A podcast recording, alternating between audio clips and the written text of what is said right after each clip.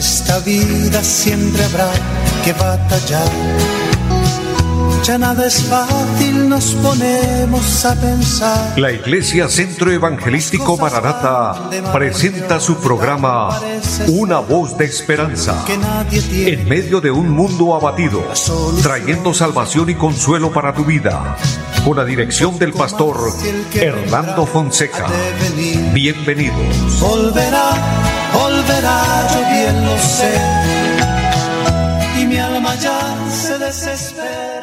Muy buenas tardes a todos, amables oyentes. Es una bendición saludarles, bendecirles en el nombre del Señor, deseando que estén bien, que la gracia de Dios esté en cada una de sus vidas. Saludo en esta hora a mi amigo André Felipe, quien está en la parte técnica, y motivándole a cada uno de ustedes, amables oyentes, hermanos y amigos que nos sintonizan, que nos escuchan, que sigan con nosotros, nos acompañen, nos acompañen este tiempo. Dios tiene una bendición para cada día. Así como Dios nos provee el alimento diario, Él es bueno, sabe que cada día Dios nos provee para que haya un plato de comida en nuestra mesa. Él es maravilloso. Así nos provee también eh, la bendición espiritual y cuando estamos dispuestos a recibirla, por supuesto que hay algo especial de parte de Dios. Y hoy no es la excepción. Dios tiene una palabra para cada uno de nosotros. Dios quiere bendecir, su vida. Querido amigo, querido hermano, eh, todos los que nos sintonizan, bendigo a los siervos, siervas del Señor que en diferentes lugares eh, nos siguen a través de la radio, también a través del Facebook. Dios les bendiga a todos grandemente. Gracias por estar ahí con nosotros. Sabe que para mí es una honra llegar hasta ustedes, que ustedes nos permitan eh, bendecirles, saludarles con este programa y orar por ustedes y compartir una palabra. Es una bendición, pero también eh, es motivo de, de gratitud a Dios, porque a quien le estamos sirviendo y para quien hacemos las cosas es para Dios, y Él se glorifica y Él se mueve en cada corazón que le permite entrar. Y este es un acto de fe, que al recibir la palabra y al tener en cuenta a Dios, al dejar que el Espíritu Santo ministre nuestra vida, le estamos dando la oportunidad a Dios, le estamos abriendo la puerta al Señor. Él es el más grande caballero que podamos nosotros conocer, de quien aprendemos, de quien somos edificados, quien vale la pena seguir su ejemplo en todo el sentido de la palabra y es tan educado que por eso Él nos deja una expresión hermosa. Allá en el capítulo de Apocalipsis 3:20 Él dice, yo estoy a la puerta y llamo. Si alguno oye mi voz y abre la puerta, entraré a Él y cenaré con Él y Él conmigo. ¡Qué bendición! Que Él nos muestra eh, una educación extraordinaria. Él, él no entra a la fuerza, Él no quiere que nosotros tengamos que estar sometidos como porque es una obligación, sino que lo hagamos voluntariamente. Sabe que esa es la manera correcta y la forma más eh, adecuada para hacer la obra de Dios, para obedecer al Señor. Por eso es que les motivo a la, a la luz de la palabra y les invito en cada programa para que abramos nuestro corazón y le digamos, Señor, bienvenido a nuestra vida, bienvenido a nuestra casa aquellos que todavía no han dado el paso de fe. Es una bendición y les motivamos para que usted eh, tome la decisión y reciba a Cristo en su corazón. Por eso, al final de cada programa estamos orando para ayudarle con un modelo de oración y de esta manera poder recibir a Cristo en nuestro corazón, aceptarlo como nuestro Señor, como nuestro Salvador. Es la mejor de las decisiones, pero también al pueblo cristiano, los que ya hemos recibido a Cristo y permanecemos en Él, es una bendición todos los días y en cada oración decirle, Señor, bienvenido, bienvenido a nuestra vida, bienvenido a nuestra casa, porque lo mejor que nos pudo pasar, lo más grande, lo, lo más maravilloso, fue haber conocido a Cristo, fue haber conocido su Evangelio Santo. Lo mejor que nos puede pasar en la vida es ser instruidos con la palabra verdadera de Dios, el mensaje santo que, que transforma vidas, que cambia corazones, que nos ha cambiado y nos ha transformado. Esto es lo mejor y la mayor y la más grande bendición. Y vamos a darle gracias al Señor precisamente porque Él nos encontró, porque Él nos alcanzó y sabe que si usted tiene una necesidad, una petición y ha venido orando, de hecho en cada programa hemos estado orando que Dios eh, nos responda, pues hoy vamos a darle gracias. Cuando damos gracias a Dios, los milagros ocurren también. Dele gracias porque usted ha podido orar, dele gracias porque usted ha podido pedirle que le ayude. Y tal vez Usted no haya, habido, no haya visto un milagro extraordinario, algo sobrenatural, pero el milagro es que usted está vivo, el milagro es que usted tiene paz en su corazón, el milagro es que está ahí en esta hora escuchando la palabra de Dios y vamos a ser bendecidos por él. Antes de dar gracias a Dios, quiero leer un pasaje muy precioso de la Biblia, el cual nos traerá paz y alegría y gozo al corazón. El Evangelio de San Juan, el capítulo 5, nos cuenta un relato muy grande y como sigue, leo a favor de todos la palabra y dice así, después de estas cosas había una fiesta de los judíos y subió Jesús a Jerusalén. Y hay en Jerusalén, cerca de la puerta de las ovejas, un estanque llamado en hebreo Betelda, el cual tiene cinco pórticos. En este yacía una multitud de enfermos, ciegos, cojos y paralíticos, que esperaban el movimiento del agua porque un ángel descendía de tiempo en tiempo al estanque y agitaba el agua, y el que primero descendía al estanque después del movimiento del agua, quedaba sano de cualquier enfermedad que tuviese. Y había allí un hombre que hacía treinta y ocho años que estaba enfermo. Y cuando Jesús lo vio acostado y supo que llevaba ya mucho tiempo así, le dijo, ¿Quieres ser sano? Señor, le respondió el enfermo, no tengo quien me meta en el estanque cuando se agite el agua y en tanto que yo voy, otro desciende antes que yo. Jesús le dijo, levántate, toma tu lecho y anda. Y al instante aquel hombre fue sanado y tomó su lecho y anduvo. Recibió la sanidad de Dios. Mire qué bendición tan grande, qué milagro tan extraordinario vemos aquí. Un hombre con 38 años de estar enfermo.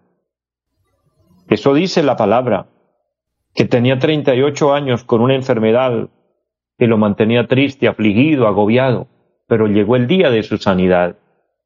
Querido hermano, querido amigo, tal vez usted lleve tiempo esperando algo de parte de Dios. Dele gracias a Dios por ese tiempo, porque tal vez no ha recibido el milagro, pero Dios le ha dado las fuerzas para permanecer. Y en esta hora es el día preciso que el Señor nos habla como aquel momento cuando llegó y le dijo a aquel hombre, ¿Quieres ser sano? Como diciéndonos en esta hora, ¿quieres un milagro? ¿Quieres la solución a tu problema? ¿Qué diríamos?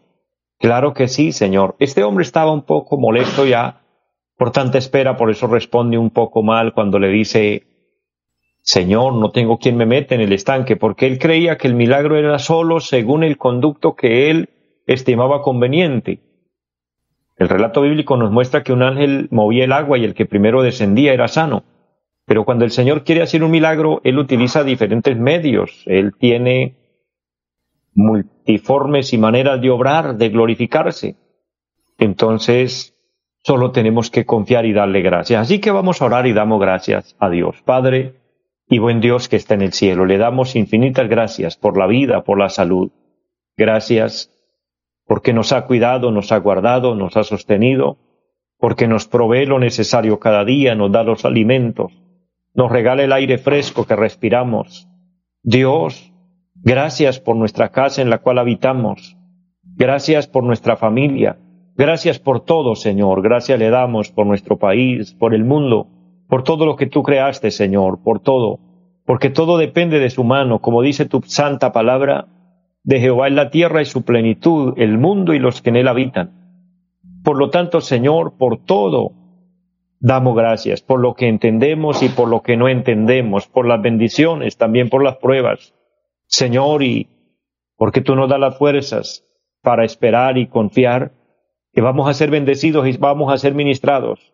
El milagro que estamos esperando es posible, lo podemos obtener, lo podemos recibir. Gracias Dios. Gracias le doy por esta emisora, gracias Dios por los medios con los cuales podemos eh, tener este programa, Dios mío. Gracias por la palabra que nos permite transmitir aquí. Gracias le doy por cada oyente. Gracias por todo, Dios.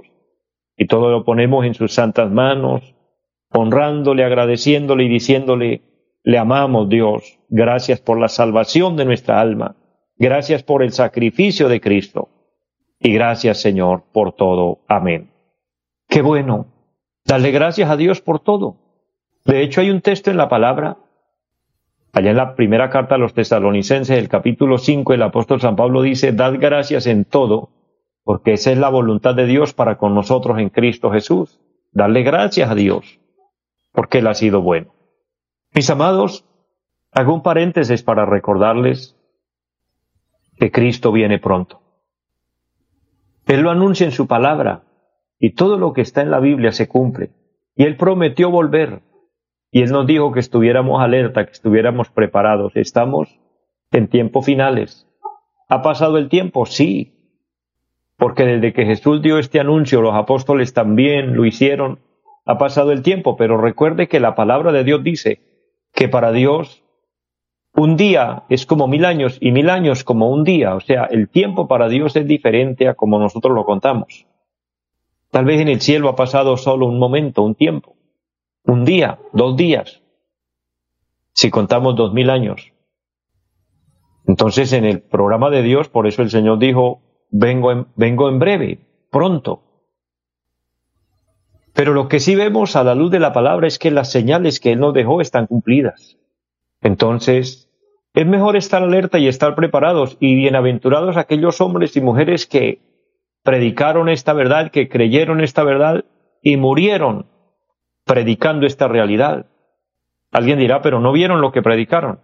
Claro, no lo vieron en su momento, pero lo van a ver, porque el texto sagrado dice, allá en Tesalonicenses capítulo 4, por los versículos 16 en adelante, donde comienza a hablar la palabra, dice que los muertos en Cristo, cuando suene la trompeta, los muertos en Cristo resucitarán primero los muertos en Cristo, los que se fueron a la eternidad creyendo esta verdad, son los primeros que se levantan.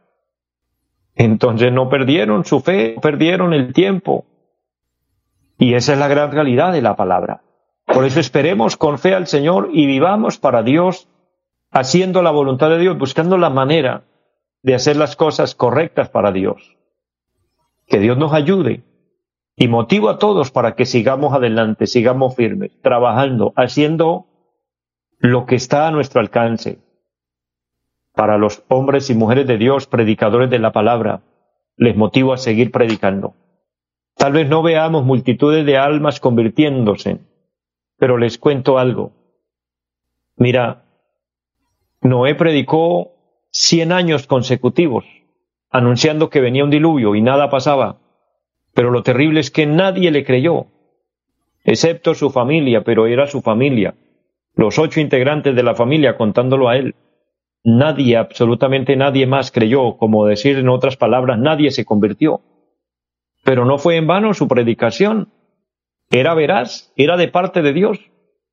De manera que hagamos nosotros el trabajo, hagamos la tarea encomendada y Dios hará lo demás. Dios sabrá en qué momento y de qué manera lo hace.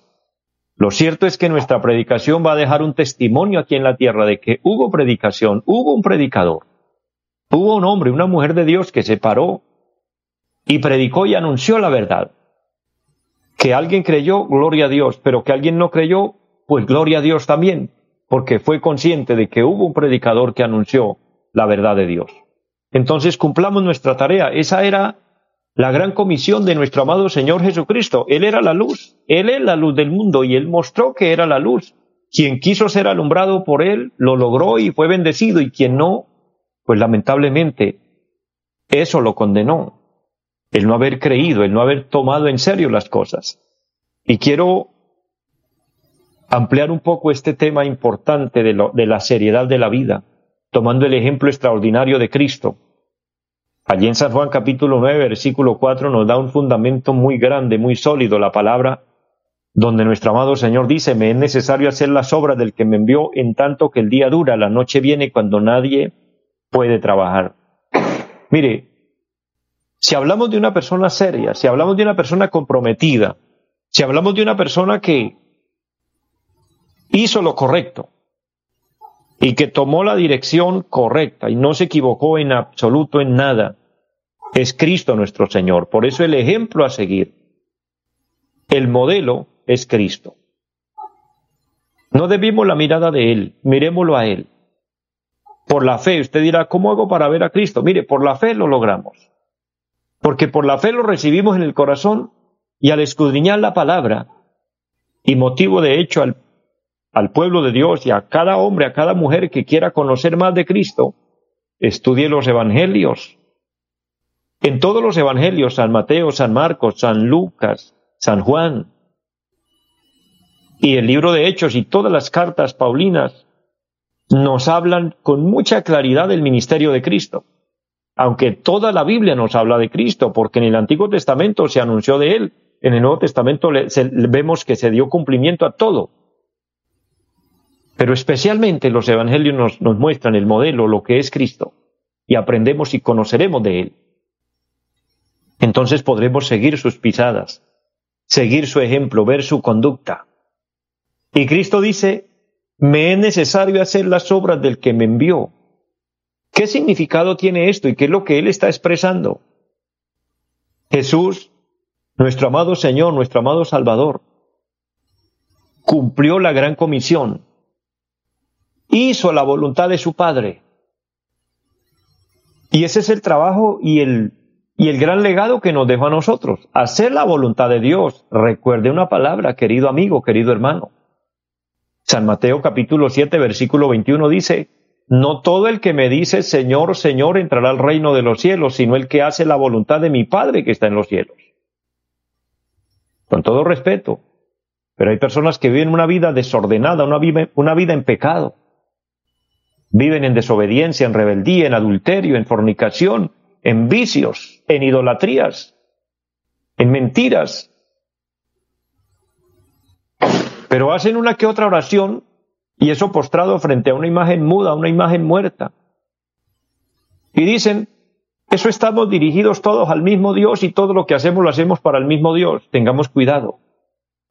Tengamos cuidado, porque mira lo que dice la palabra.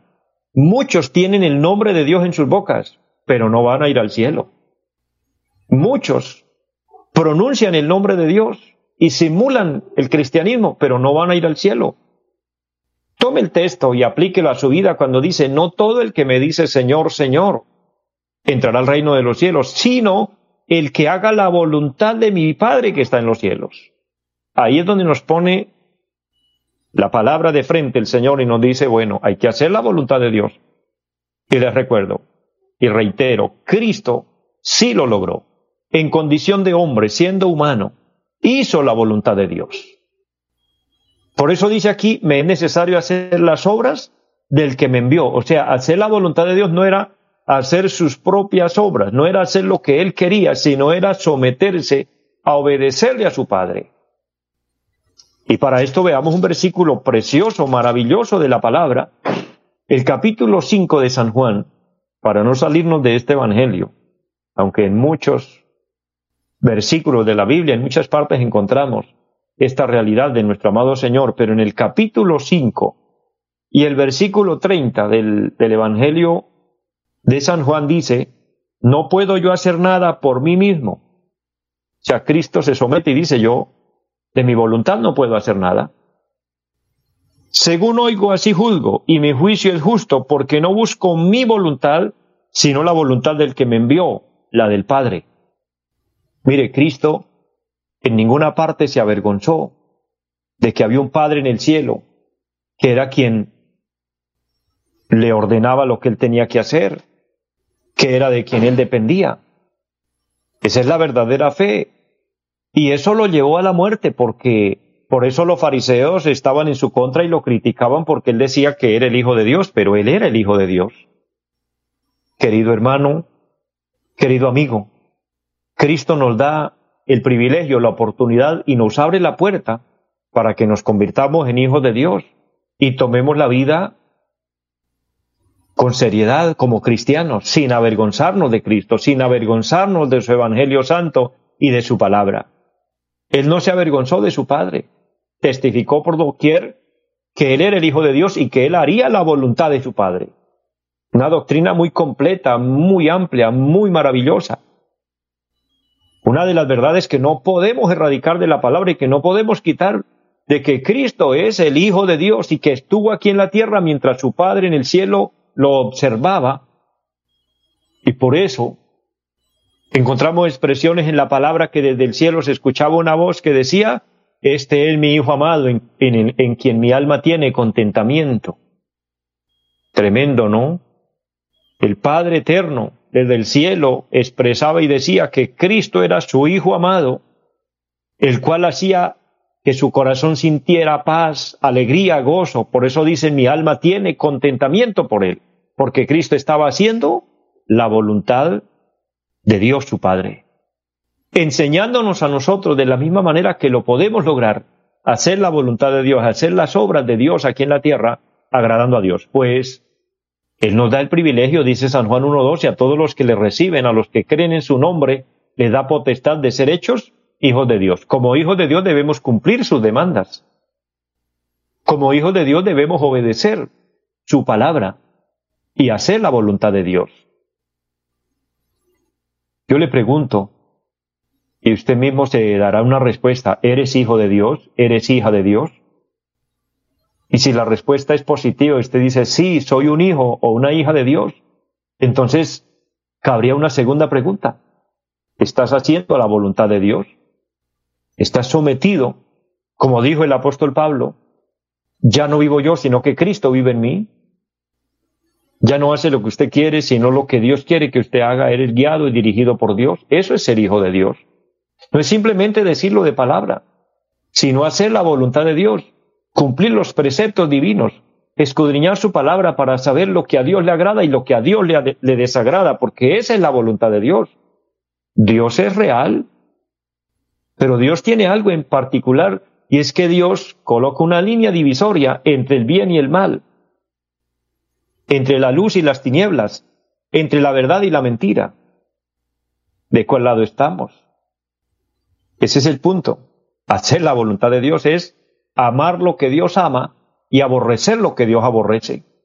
En una sola palabra, Dios aborrece el pecado. ¿Lo aborrece usted también, querido oyente, querido hermano, querido amigo? ¿O está compaginado con ciertas cosas que a usted y a su carne, a su cuerpo le agradan? Y a eso, pues que Dios aguante. ¿No sabe que no es así? Debemos someternos a la voluntad de Dios a cualquier costo, así nos parezca difícil, así nos parezca duro.